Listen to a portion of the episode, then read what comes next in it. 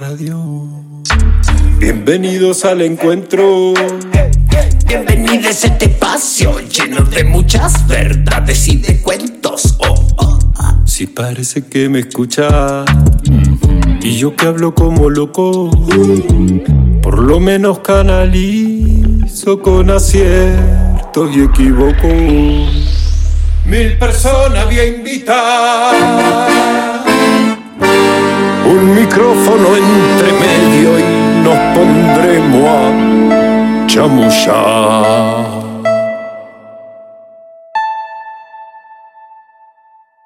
Son las cosas de la vida, son las cosas del crear. No tienen fin ni principio y las vamos a filosofar. Salimos por todos lados si nos quieres escuchar. Nos buscas con tu aparato y también nos podés googlear. Y ahí nos vamos a adentrar en una charla de un ratón sobre las cosas del crear.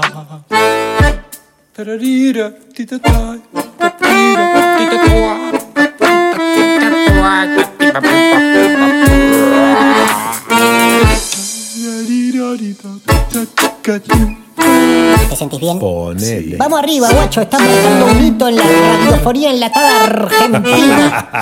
¿Qué está diciendo? Decime quién grabó alguna vez un programa de radio desde la cama. Bueno, ni que estuviera Decime. grabando un programa. Decime. Apenas voy a decir unas palabras, palabras, palabras, palabras, palabras, palabras, palabras, palabras como bienvenidas, bienvenidos y bienvenides al episodio número 90 de las cosas del crear. Y yo que pensaba que iba a gritar como un descosido cuando lleguemos a los 90. Banca. Estoy saliendo de una que me dejó hecho goma, goma, goma. Igual si necesita arenga, tengo amigos que saben gritar, eh. Chicos, ¿pueden arengar?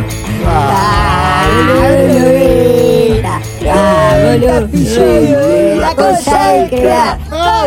Eso es para que vean que tenemos banca y que aunque crean que estamos caídos, seguimos ¿Qué va a peleándola. pelear? Vos estás disfrutando la vida como nunca, bestia. Bueno, basta de paparruchadas. Este episodio número 90 será estrenado el día Lunes 16 de octubre del año 2023 a las 19 horas. por la radio de la plataforma de contenidos www.comechingones.com.ar y por el 89.7 MHz en la zona de Villa de las Rosas. ¿No podés el lunes? No importa, no importa, no importa. Atención, dato importante. Las cosas del crear se repite cada semana en cuatro emisoras, tres comunitarias del Valle de Tras la Sierra y una escolar en el conurbano bonaerense. Radio El Grito, 85.5 desde Los Hornillos, Tincu, FM 107.9 Mina Clavero, FM Sierras Comechingón, 107.9 San Pedro, provincia de Córdoba. Y a 900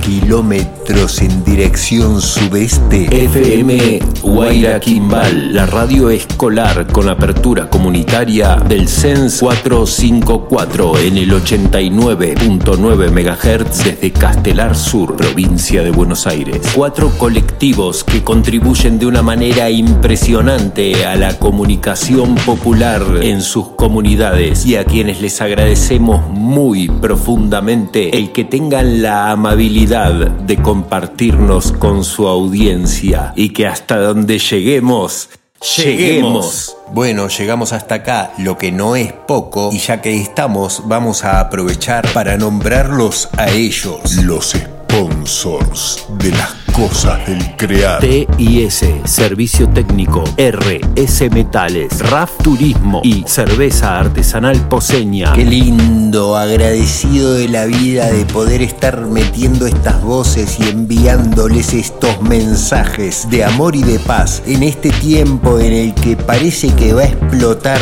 todo a la voz, todo a la Estamos poniéndole amor, estamos poniéndole energía positiva, porque de eso se trata. ¿O no? ¿O no? Che, pregunta. ¿Te la dio el eclipse? ¿Te la está dando? Porque a mí me tiró a la cama y me dejó... Banca, banca un toque que falta lo de cafecito vos. Ahora también nos podés buscar en Cafecito e invitarnos a un cafecito para seguir impulsando el crecimiento de este hermoso proyecto. Bueno, ahora sí les cuento de qué va hoy. Como les adelanté, estuve en la cama toda la semana. No estuvo bueno, pero tampoco tan malo. Parece que mi cuerpito necesitaba renovarse. Acá estamos recibiendo toda esa información nueva. Cuestión que no pude conectar con nadie, no pude grabar ninguna entrevista, no pude hacer nada, nada. Nada. Y a último momento dije más sí, le pido a las radios que repitan lo que quieran. Después me agarró la cosa, me agarró el aburrimiento, me agarró la vuelta, la manija, no sé. Y dije, a ver si logro llevar el micrófono hasta la cama. Y adivina qué, qué bueno, lo logré. Me salvó el día.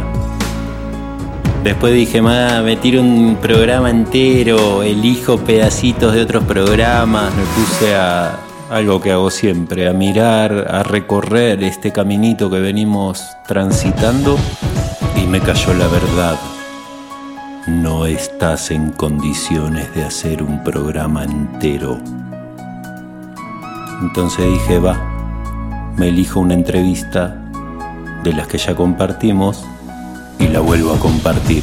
Pero te grabo una intro, elegí impulsar un mensaje que me resultaba a mí muy sumamente interesante. Que bueno, ya hicimos entrevista, ya compartimos, ya todo, pero la verdad es que siento que da para volver a escucharlo y siento que da para volver a compartirlo. Eso me pasa con todos en alguna cosita, en algún detalle, pero este caso particular fa. Les invito entonces a compartir una vez más la conversa que compartimos en aquella ocasión con Ramiro Lescano el profe de música de escuelitas rurales que está al frente del proyecto Canciones Urgentes para mi tierra. Les invito a escucharla, les invito a buscar más información Si esperabas algo más festivo para esta oportunidad, te pido disculpas. y aprovecho la oportunidad para, como siempre, desearles una hermosísima semana y un muy buen viaje, viaje, viaje, viaje. Gracias, gracias, gracias. Gracias. Ahora podés escuchar este y todos los episodios de Las Cosas del Crear en casi todas las plataformas digitales. Búscanos en iBooks, en Spotify, en Google Podcast y demás como Las Cosas del Crear y escuchanos cuando vos quieras. Hola, Hola Ramiro, ¿cómo estás? hola Leo, muy muy bien. Bueno, qué bueno que estés acá. Muchas gracias por venirte. No, por favor, muchísimas gracias por la invitación. Bueno, Ramiro, para empezar me gustaría mucho pedirte que nos cuentes, que le cuentes a la gente que no te conoce, que no conoce esto tan lindo que venís haciendo. eh, en primer lugar y en primera persona, ¿quién es Ramiro Lescano? Bueno, eh, mi nombre es Ramiro Lescano, soy músico, artista, eh, trabajador de la educación en escuelas rurales, eh, aquí en el sur sureste ¿sí? del departamento eh, Unión de la provincia de Córdoba. Doy clases de música en escuelas donde no existe el cargo de profesor de música. Eh, voy a esas escuelas porque, bueno, o yo decido eh, planteárselo a, a la docente, que en este caso es docente y directora porque es personal único, o porque algún intendente eh, a la cual a la zona que pertenece la escuela, sí, decide de que es- esos alumnos tienen que tener materias artísticas, en este caso música. Así que, mm, eh, bueno, esa es un poco mi, mi actividad y, y tiene que ver directamente con eh, el proyecto Canciones Urgentes para mi Tierra. Soy profesor de filosofía y psicología y ciencias de, de la educación también, eh, que es un complemento, bueno, ideal para para esta actividad y para este proyecto que, que empezamos a desarrollar hace ya cinco años, seis años con este. Qué interesante. ¿Y ejerces esa, como docente de esas materias también? No, no, estoy, digamos, estoy, no estoy dentro del sistema formal de, de, la educación, ¿sí? Eh, este proyecto se gesta con ese gen contracultural, eh, de algún modo, ¿sí? Porque en las escuelas donde doy clases no está el cargo de profesor de música, eh, entonces puedo trabajar con, ciertas libertades, ¿sí? Que me permite por ahí un poco esta, esta situación. Claro. Bueno, y estás metido ahí en el mismísimo mar de soja, ¿verdad? Sí, sí, bueno, eh, para poner en contexto a la, gente que, que, está viendo y escuchando, mm. ¿sí? yo vivo en San Marcos Sud, un pequeño pueblo acá del departamento Unión, de 3.000 habitantes, en pleno corazón productivo de, La Pampa, ¿sí? Eh, de la Pampa húmeda también, muy cerquita del límite con Santa Fe, que también toda una zona de, campos de producción sojera, ¿sí? Mm. donde el 80% de las personas vive directa o indirectamente quizás del campo. ¿sí? Eh, digo no directamente, pero sí, eh, digamos, el campo es de algún modo, la producción es un gran motor eh, aquí en, en esta región. Claro. Y eso con todo lo que trae aparejado, ¿no? Todas las realidades Totalmente, sí, este proyecto nace en, las escuelas rurales eh, linkeado con estas realidades, porque con mis alumnos eh, de, estas seis primeras escuelas donde yo empecé a trabajar, eh, eh, bueno, nos dimos cuenta de que había situaciones ambientales como los desmontes masivos, las fumigaciones con agrotóxicos, situaciones que uno primero las escuchaba y, o las leía, pero bueno, cuando las tuvimos que vivir yo por lo menos en carne propia, de, sentirnos fumigados y por una semana no poder ir a la escuela por estar intoxicados, o el único montecito que teníamos en una de las escuelas, que era el refugio en los días de mucho calor, donde íbamos a tocar la guitarra abajo de esos árboles, había desaparecido porque lo habían talado. Mm. Y lo habían talado no alguien que necesitaba esos 50 metros o, 70 o 100 metros cuadrados para poder vivir, sino por una cuestión de codicia, de, ver mm. qué, cómo puedo tener un poquito más y sembrar casi a un metro y medio de la ventana de las escuelas. Esa realidad nos llevó a, transformar eh, el arte, eh, perdón, a transformar la angustia en arte, ¿sí? Eh, estábamos muy angustiados por eso y dijimos, che, ¿cómo podemos transformar esta angustia, este dolor, esta preocupación en arte? Y así con este puñado de alumnos, digo puñado porque entre las seis escuelas no éramos más que quizás 20 alumnos, ¿sí? Porque la ruralidad aquí no, no tiene muchos alumnos, hay escuelas que, que, todavía hoy tienen 5 alumnos, 4, algunas 10, con suerte. Mm. En ese, con ese grupo de alumnos y alumnas compusimos la primera canción, hace de esto ya 6 años, que se llamó Juguemos en el campo mientras Monsanto no está. Mm. Eh, la canción de alguna manera es una resignificación de la gran obra de Mariana Wall, eh, juguemos en el mundo mientras el diablo no está, un ejercicio de intertextualidad con un recurso que nos brinda la literatura. Eh, por supuesto que la letra la escribimos entre todos en el hecho áulico con mis alumnos, como todas las canciones del proyecto surgen en el hecho áulico y mis alumnos son eh, actores activos de esta composición a nivel letra, ¿sí? Eh, compusimos esa primera canción para pasarla solamente en la radio de nuestro pueblo. Yo llevé el estudio móvil a las escuelas eh, y todos eh, mis alumnos, te imaginarás y se imaginará la audiencia, de que fue realmente un, sueño para ellos que todos esos micrófonos, todo eso llegara a la escuela y que no sean ellos los que se tengan que trasladar, ¿sí? como siempre pasa en la ruralidad, si los chicos tienen que ir al cine, tienen que ver un espectáculo, eh, que pasa muy pocas veces, pero siempre ellos, ellos son los que tienen que llegarse a los pueblos o llegarse a la ciudad. En este caso, yo decidí llevar el estudio a cada escuela, ¿sí? poner en valor esa situación de ruralidad como una usina creadora. Y ahí grabaron ellos sus voces, llevarme la música, y cuando le íbamos a pasar en la radio de mi pueblo, que insisto tiene 3.000 habitantes, un alumno al escuchar la canción en el aula me dice, profe, ¿por qué no invitamos a cantar al artista que nos hiciste escuchar eh, la semana pasada. Para ponerte en contexto, yo cada 15, 20 días llevo un disco a la escuela rural, hacemos una ronda y escuchamos el disco de principio a fin, sin adelantar las canciones, poniendo en valor eh, lo que es un disco como una obra de arte conceptual, ¿sí? Qué hermoso. Eh, y eh, bueno, en ese, en ese contexto tan particular y tan especial que es, bueno, escuchar un disco completo, hoy casi te diría que es un acto de, heroico. Muy rebelde, hoy, sí.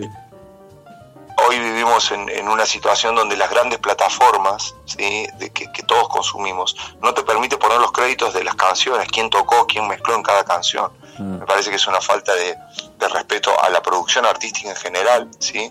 Eh, y incluso con, escuchando las canciones todas salteadas, eh, si hay un orden en un disco es porque el artista eh, ese orden también tiene que ver con un hecho creativo, cómo decide el artista que escuches esas canciones y que la escuches como un todo. Así que bueno, poniendo en valor esa situación, yo llevaba discos de Silvio Rodríguez, de Pablo Milanés, de Virus, de Los Abuelos de la Nada, de El Dúo Salteño, discos y habitualmente músicas que no son las que pasan los grandes medios de difusión. Yo había llevado un, un, disco de Silvio Rodríguez, Pablo Milanés y ese pibe de segundo grado me pregunta por qué no invitábamos a cantar a, ese señor que tanto le había gustado, que era Pablo Milanés, en nuestra canción. Con toda la inocencia de un pibe de segundo grado, ¿sí? Y toda la por supuesto que yo le dije que no.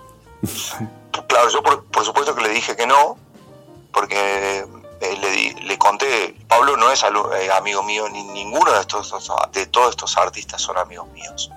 Eh, así que el alumno eh, conforme con mi explicación, yo volví a mi casa, pero me quedé con una sensación de, angustia, porque digo, los pibes y pibas no, no, han perdido la capacidad de soñar, nosotros los adultos sí.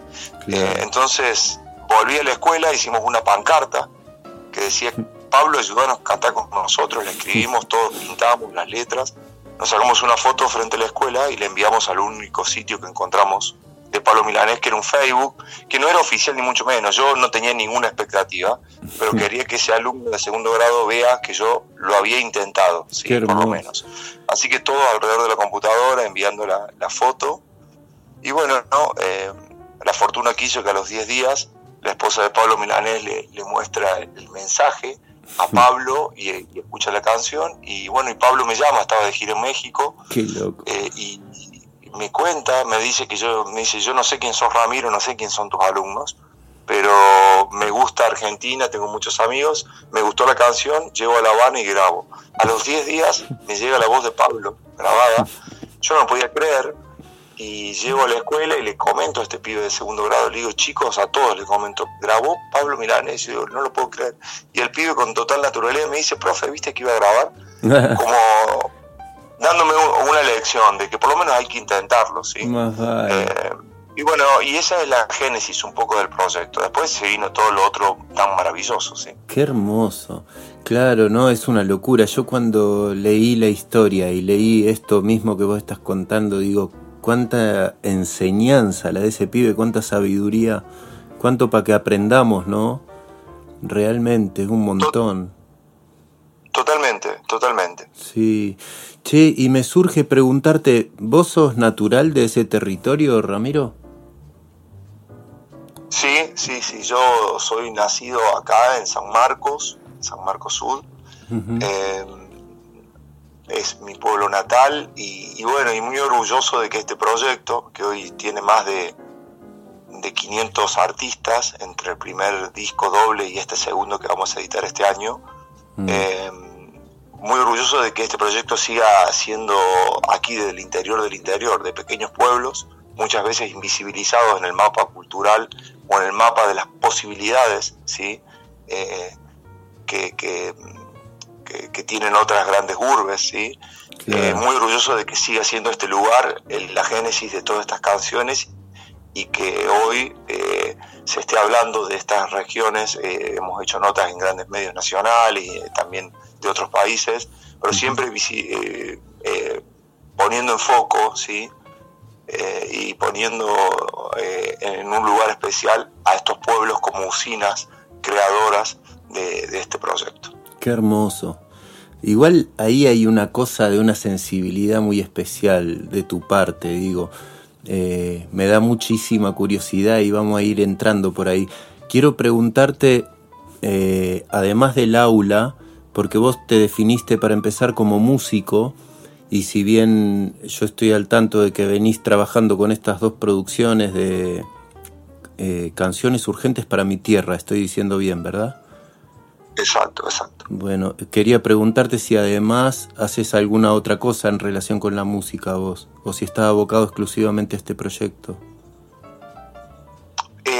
Hoy estoy abocado eh, 100% a este proyecto por, por todo lo que se ha generado, porque no he podido delegar cuestiones que tienen que ver con, con la producción, Mm, eh, porque de- de- demanda de mucha atención y de muchas cuestiones que se generan en el aula y que tengo que tienen que tener un seguimiento particular que no lo puedo delegar y, y- y bueno, entonces estoy como súper abocado a esto. Igual yo tuve mi banda de rock en otros tiempos, eh, hoy sigo tocando con, con una banda, eh, cantando y tocando, que es como mi, mi, mi oasis, de algún modo, ¿sí? Eh, para para correr a veces un poco la, la, la tensión, digamos, de todo lo que genera el proyecto, que es maravilloso, ¿sí? Pero, pero también me consume mucha energía porque son 24 horas pensando en, claro. en cómo eh, poder eh, difundir este proyecto, de cómo editar el disco.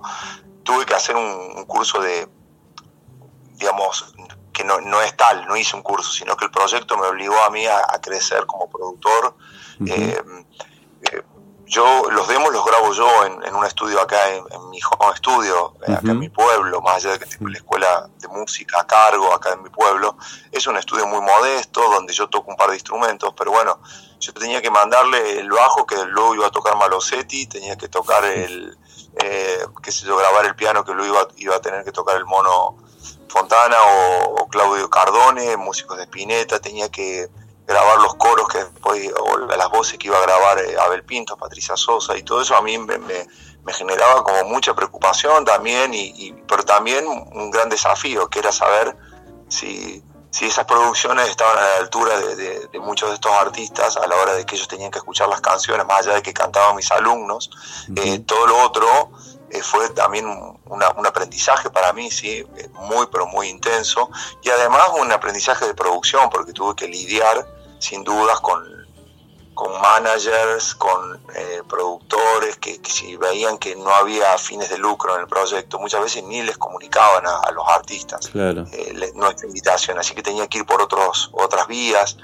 Era a veces bastante desgastante, a muchos managers o artistas no le he mandado un mail, sino 150 mail. Claro. No digo un número ficticio, digo 150 mil porque le he mandado 150 mensajes por Facebook o por mail hasta que un día dicen, che, loco, para un poco, para, me- me- me- ¿qué querés? Y ese qué querés era el momento para Qué contarles bueno. mi historia.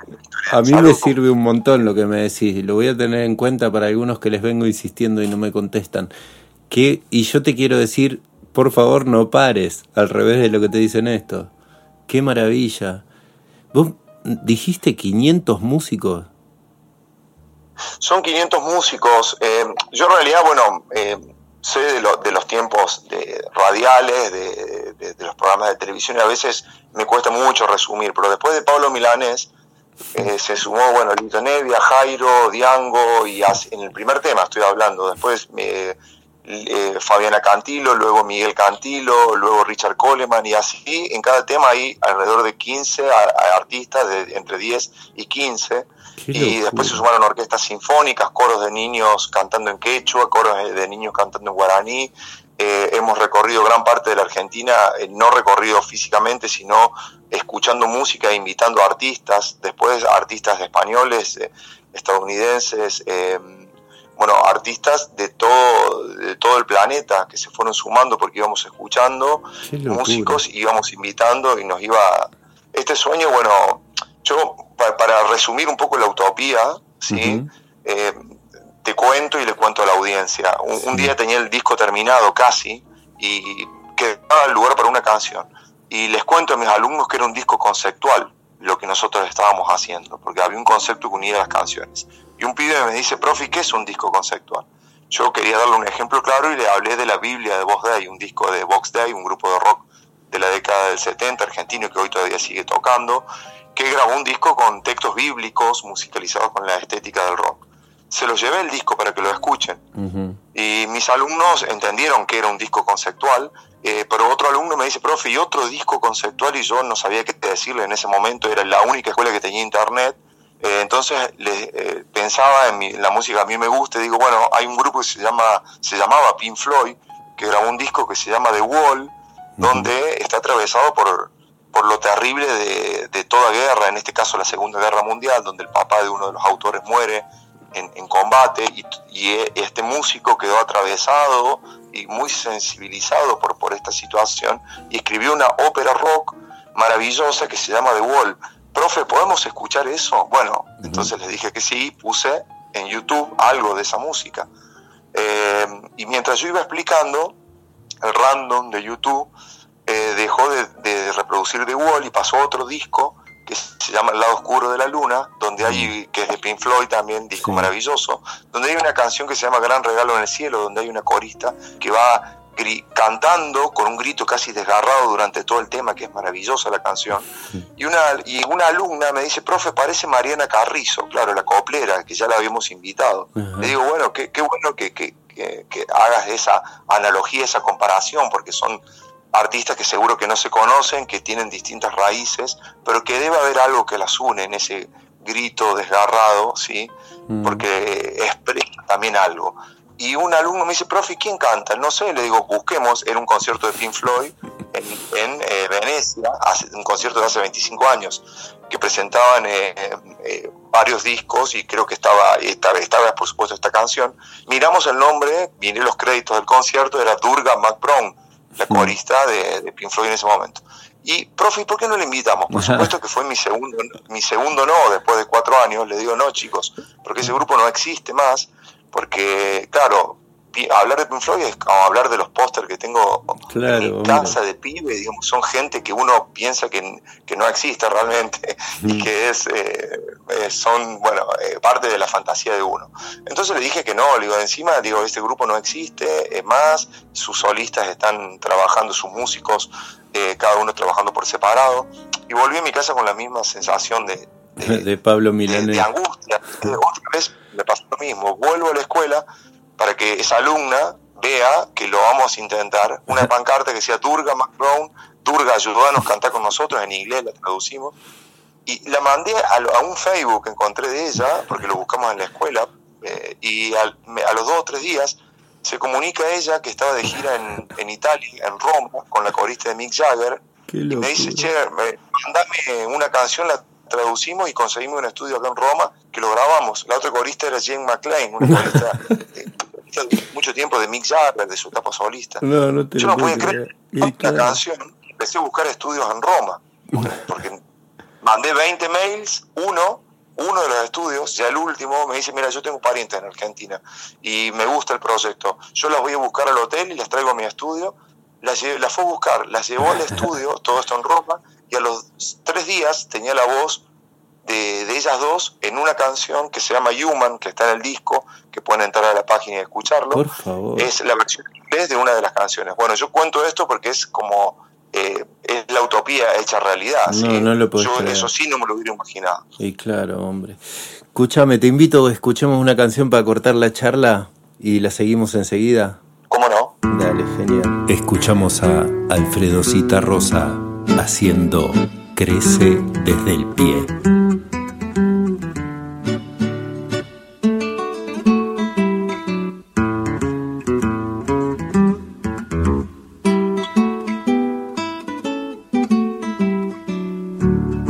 Crece desde el pie, musiquita, crece desde el pie.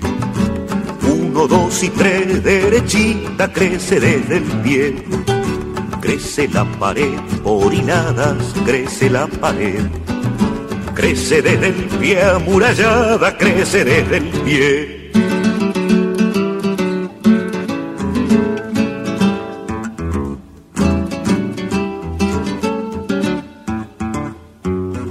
crece desde el pie, musiquita, crece desde el pie. Uno, dos y tres, derechita, crece desde el pie.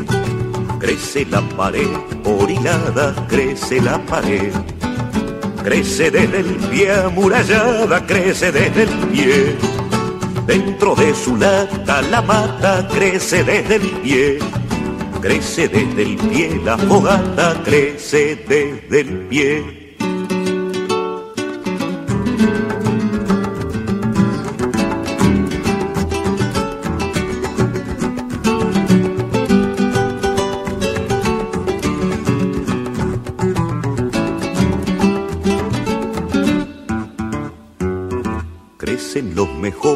Mejores amores, crecen desde el pie. Para sus colores las flores crecen desde el pie. Crece desde el pueblo el futuro, crece desde el pie. Animada el rumbo seguro, crece desde el pie. Cantan para usted los cantores, crecen desde el pie. Un poco de fe y los tambores pueden florecer.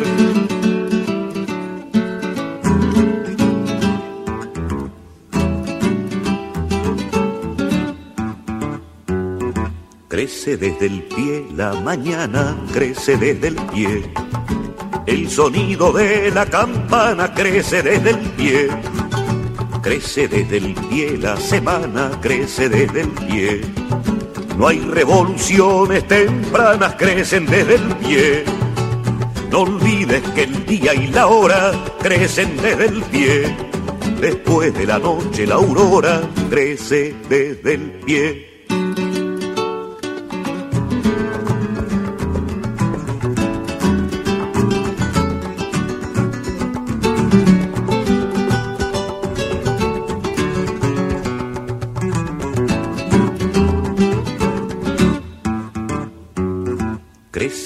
Pared por hilada, crece la pared. Crece desde el pie amurallada, crece desde el pie. No olvides que el día y la hora crecen desde el pie. Después de la noche la aurora crece desde el pie. Crece desde el pueblo el futuro, crece desde el pie. Ánima del rumbo seguro, crece desde el pie. Seguimos transitando el episodio número 79 de Las Cosas del Crear, compartiendo en esta oportunidad con Ramiro Lescano, músico, impulsor, gestor, creador de la idea, maestro y aprendiz en canciones urgentes para mi tierra, desde San Marcos Sud, en la provincia de Córdoba, al teléfono. Quiero, por un lado, felicitarte por esta cosa que yo ya observo que tiene que ver con tu quehacer, que es eh, buscar o, o, dejarte tomar por la motivación del otro, lo que te trae el otro, y en este caso tu grupo de alumnos, así niños, niñas de escuelas rurales, es un montón. Siento que tenés una, por las cosas que compartís, las cosas que comentás, una manera de, de ser maestro que es una hermosura que tiene que ver con esto de realmente compartir la música y no solo ponerles a copiar cosas y a estudiar un dictado, ¿no? Ahí hay una cosa que va mucho más allá, que tiene que ver con el, al menos lo que yo siento, explorarte a vos mismo en ese mundo, ¿verdad? Sí, totalmente. Yo creo que, que el docente que no, no reconoce que él en ese lugar es un lugar de aprendizaje para él también, ¿sí? Mm. Que no es un lugar de, digamos, de, del portador, el docente portador de la verdad y de las verdades, sino todo lo contrario.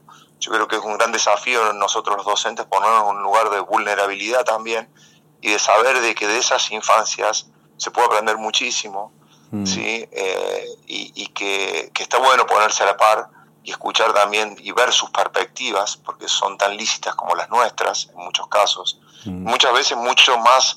Eh, descontracturadas y, y menos contaminadas de, de, prejuicios también, ¿sí?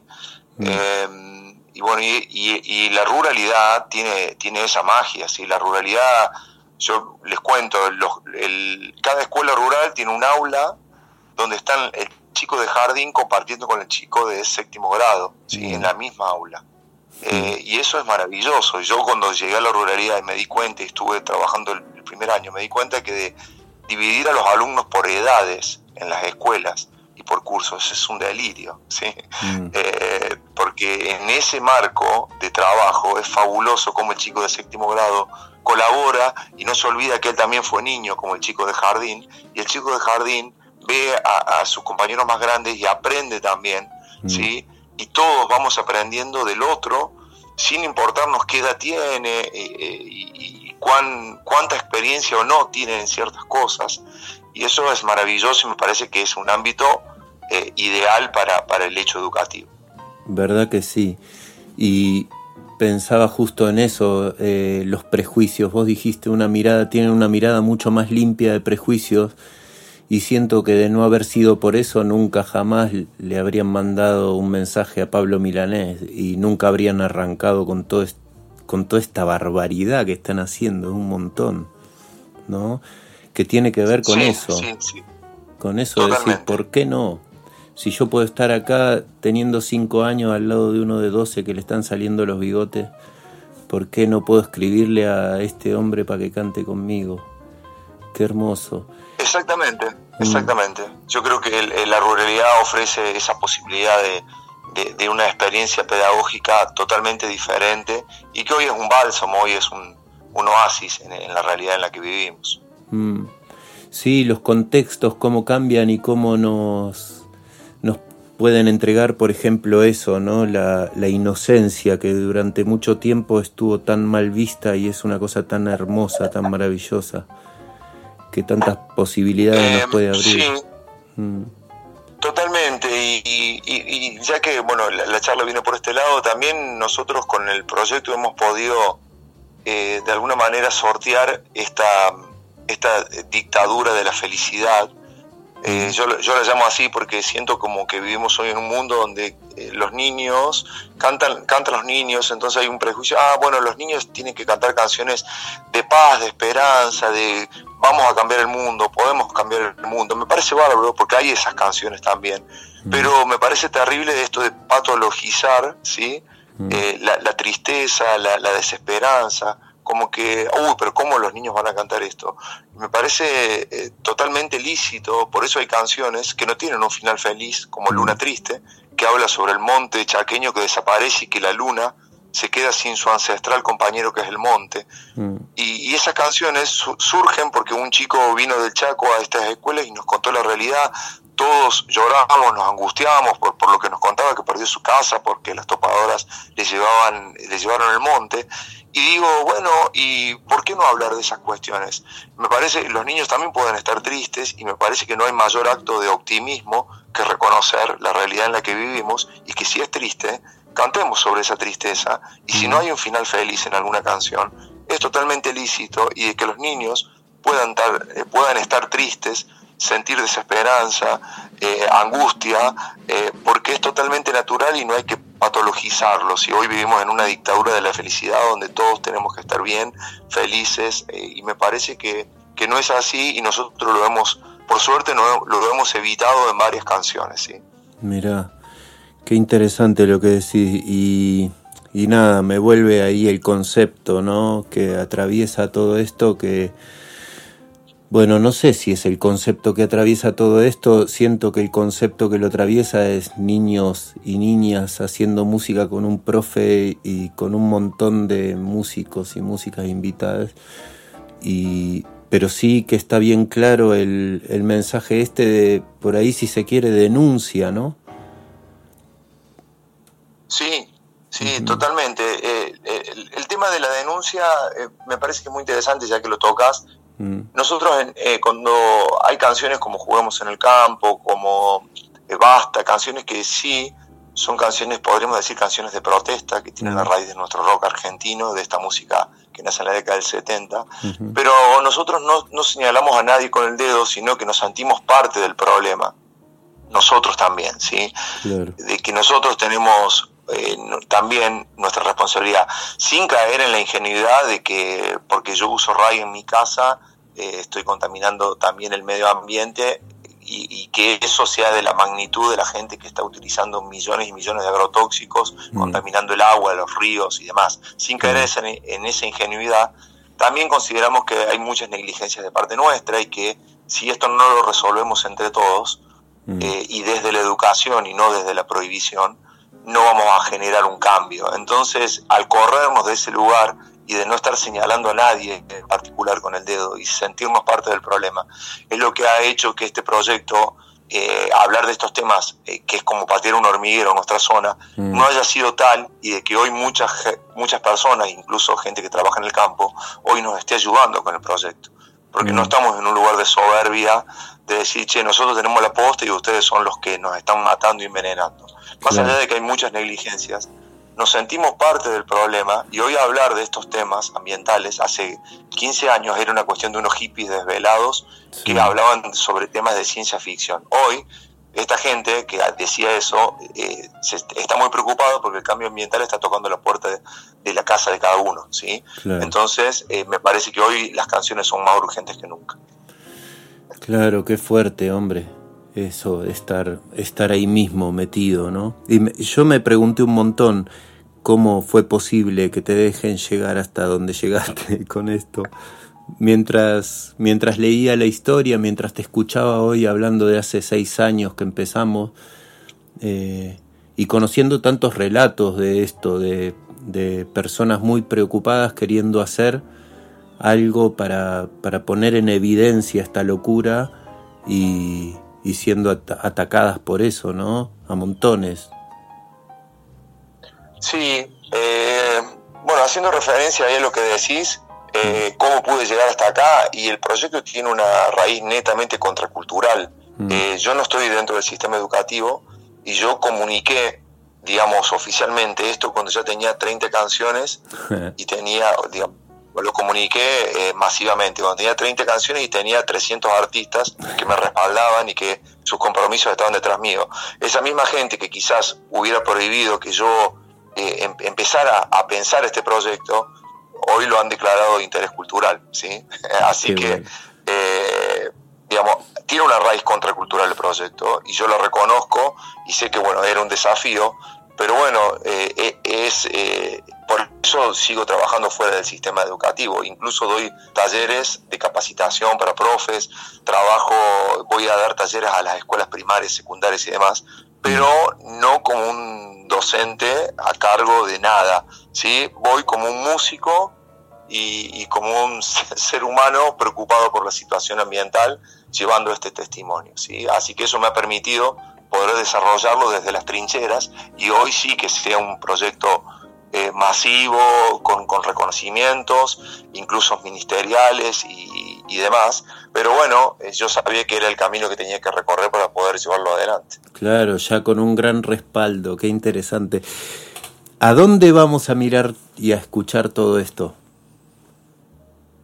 Eh, bueno, hay una página que se llama Canciones Urgentes para mi Tierra, donde están las canciones, donde están las letras, donde están las ilustraciones también, porque cada canción tiene una ilustración. El primero que se sumó fue Rocambole y de ahí invitamos a 30 ilustradores de distintas partes del mundo Ah, a bien. hacer un dibujo para cada canción. Le mandábamos la, la- la- la música y ellos tenían que resignificar eso que ellos escuchaban y que leían a través de su arte. Así hay artistas mexicanos, españoles, argentinos, cordobeses eh, y de distintas provincias de Argentina, por supuesto, pero también de otras partes del mundo. Esas ilustraciones, esas letras, esas canciones están para escuchar desde la página sin necesidad de bajarte ninguna aplicación, sino apretando el play nada más, que me parece que eso está bueno para, para las personas que no quieren cargar sus dispositivos, de sumar aplicaciones, la pueden escuchar directamente desde la página. Y mientras van escuchando pueden leer la letra y también leer la reseña de cómo surge esa canción en el aula, la historia de la canción, para que nadie piense que es una cuestión orgánica, estas canciones llevaron tiempo de investigación, de producción, y no es que yo llegaba a la escuela y le decía chicos canten esto, sino que cada canción tuvo un proceso de producción, de investigación, toda esa información está en esa página también, cancionesurgentesparamitierra.com. Además pueden escucharlo por supuesto en YouTube, en Spotify, que está, están los dos discos con ese título, Canciones Urgentes para mi Tierra, pero yo recomiendo que lo escuchen desde la página. Más vale. Ahí voy a ir apenas corte con vos, te lo digo. Qué bueno. Y... Ay, espera, porque tenía otra ahí en, en la puntita y se me escapó ahora. Qué bronca. Qué bronca. Bueno, eh, sí, ya me acordé. ¿Todas las canciones eh, son recreaciones de otras piezas? No, no, todas las canciones son eh, producciones eh, totalmente genuinas, ¿sí? E incluso la que yo te dije, juguemos en el campo, mientras Monsanto no está, no es una recreación desde lo musical ni desde lo letrístico, sino que la idea de Marilena Wood de esto de juguemos en el, en el mundo mientras el diablo no está, la tomamos como, como un guiño a su obra y hicimos Juguemos en el campo mientras Monsanto no está. Pero musicalmente y letrísticamente las canciones son todas originales, ¿sí?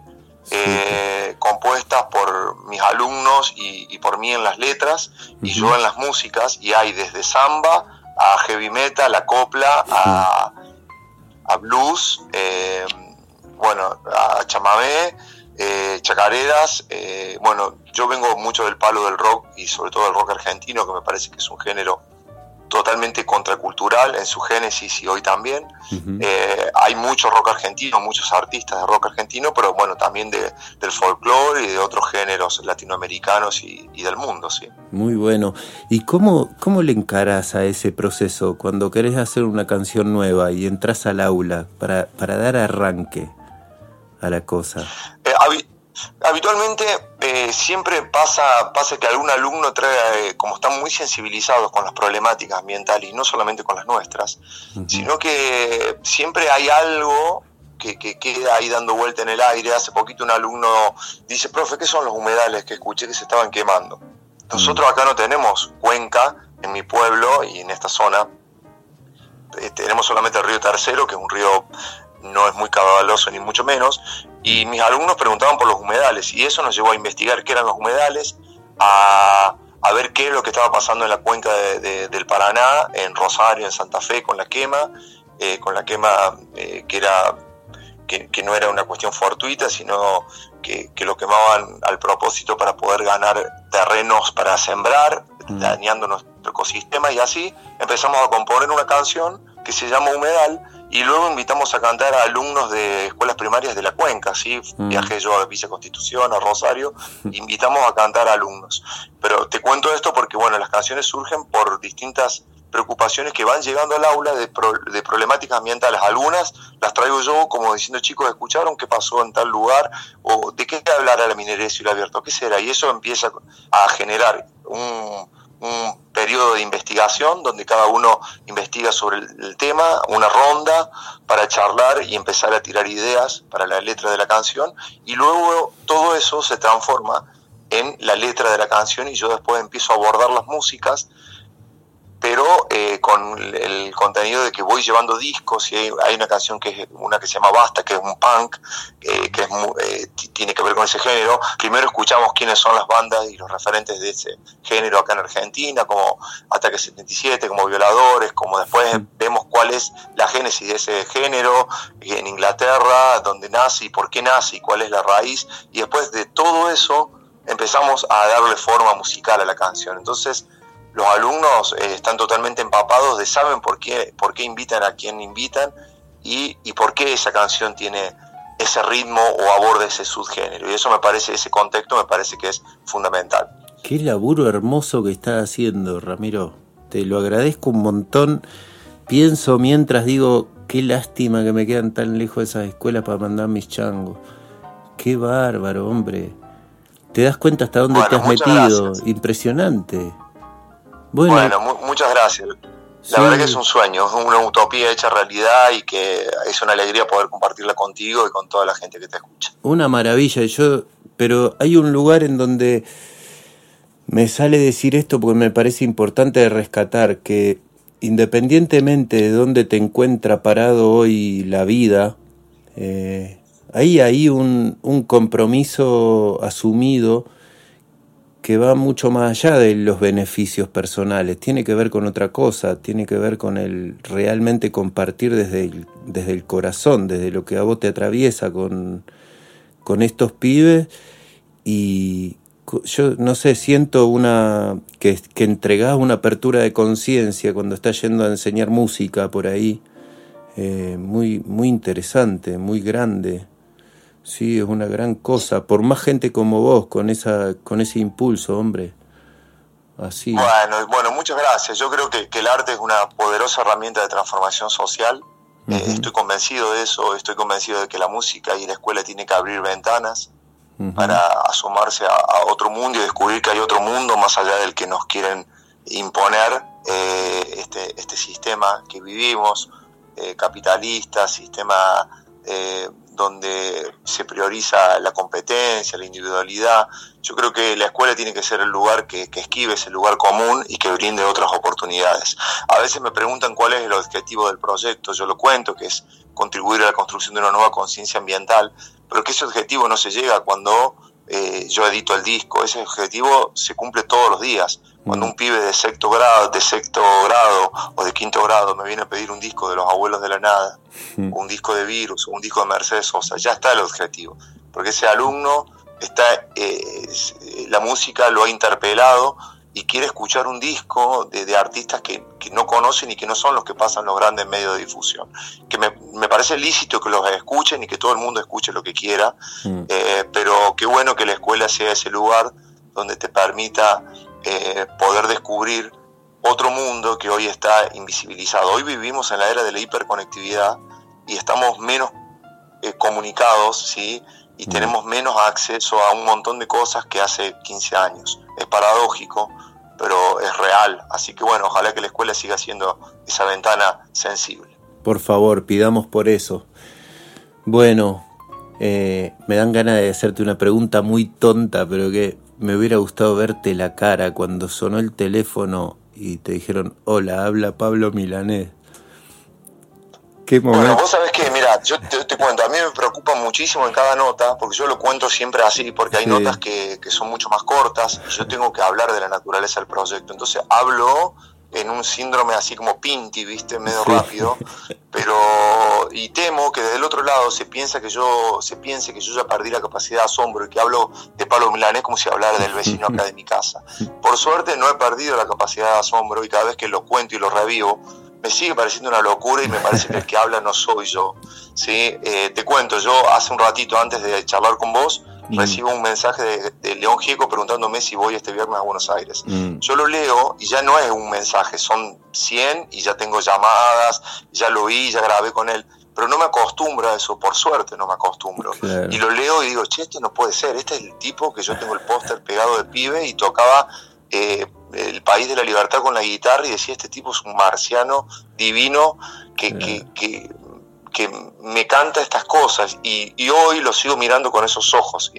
no me acostumbro y, y, guardo esa prudente distancia con la gente que admiro profundamente, más allá de que hoy me llaman o ahora este viernes voy a hacer una nota ahí en el programa de La Viola a Buenos Aires donde va a estar Valieto, Vital y demás apoyando el proyecto conmigo. Pero bueno, te lo cuento, pero no me lo creo tampoco desde el lugar de decir, che, qué bueno, sino que voy a soñar un poco y volver a mi pueblo y, capaz que lo que viví ahí me siga pareciendo realmente un sueño. Qué hermoso, que así sea, que no te abandone la sensibilidad esta y la capacidad de asombro. Se nos está acabando el tiempo y quiero preguntarte si te queda alguna reflexión, algo más para decir. No, en principio agradecerte porque uno de, de los motores de este proyecto es la difusión y te agradezco el interés que, te hayas comunicado conmigo, mm. eh, que me hayas tenido paciencia porque como te cuento, eh, soy eh, docente, soy mi chofer eh, soy productor, hace poco me llamó Rubén Blades, la productora, me dice, quiero hablar con el, encargado de prensa de, Canciones Urgentes para mi Tierra. Eh, no existe, soy yo, soy el músico de la prensa, y venía en un auto que se destartalaba cuando me hablaban y yo me reía por dentro, es decir, si me vieran, digamos, piensan que esto es una estructura, que soy UNICEF, y no soy UNICEF, soy un músico como cualquier otro con su guitarra y con algunos sueños que se animó a soñar nada más. Así que gracias, te agradezco eh, por, por, el tiempo, por, por la paciencia. Y bueno, eh, y la reflexión es esa, es que, que sigamos pensando y construyendo una nueva conciencia ambiental a través del arte. Y ojalá que estas nuevas generaciones nos enseñen que hay que cuidar nuestra casa, que es la única casa que tenemos. Y que, bueno, que podamos recuperar con el arte lo poco que nos queda de humanidad. ¿sí? El arte es uno de los caminos. Qué bueno. Muchísimas gracias, Ramiro. Contanos qué canción elegiste para despedirte. Bueno, el, elegí una que se llama Nuestro sueño florecerá, ¿sí? que en una parte dice aquel que grite sincero, ¿sí? Eh, aquel que cante, ¿sí? que cante sincero, eh, nacerá revoluciones. ¿sí? Eh, y bueno, nosotros con mucha sinceridad y con mucho respeto estamos naciendo revoluciones en nuestros corazones y yo creo que de eso se trata. Así que bueno, muchas gracias por el tiempo, por, por, el espacio y que sea un hasta pronto, ¿sí? que sea un hasta pronto. Gracias por tu trabajo, saluda a esos changos de mi parte, por favor. Bueno, bueno, se, se han dado los saludos y les voy a comentar y por supuesto les voy a hacer escuchar después de esta entrevista seguro. Genial, te abrazo fuerte, muchas gracias. Bueno, un abrazo, abrazo. Gente linda, hasta la semana que viene. aquel que cante sincero por amor a la tierra, lo guiará el lucero una flor de madre selva. Lo guiará el lucero y una flor de madre selva. Aquel que pinte esperanza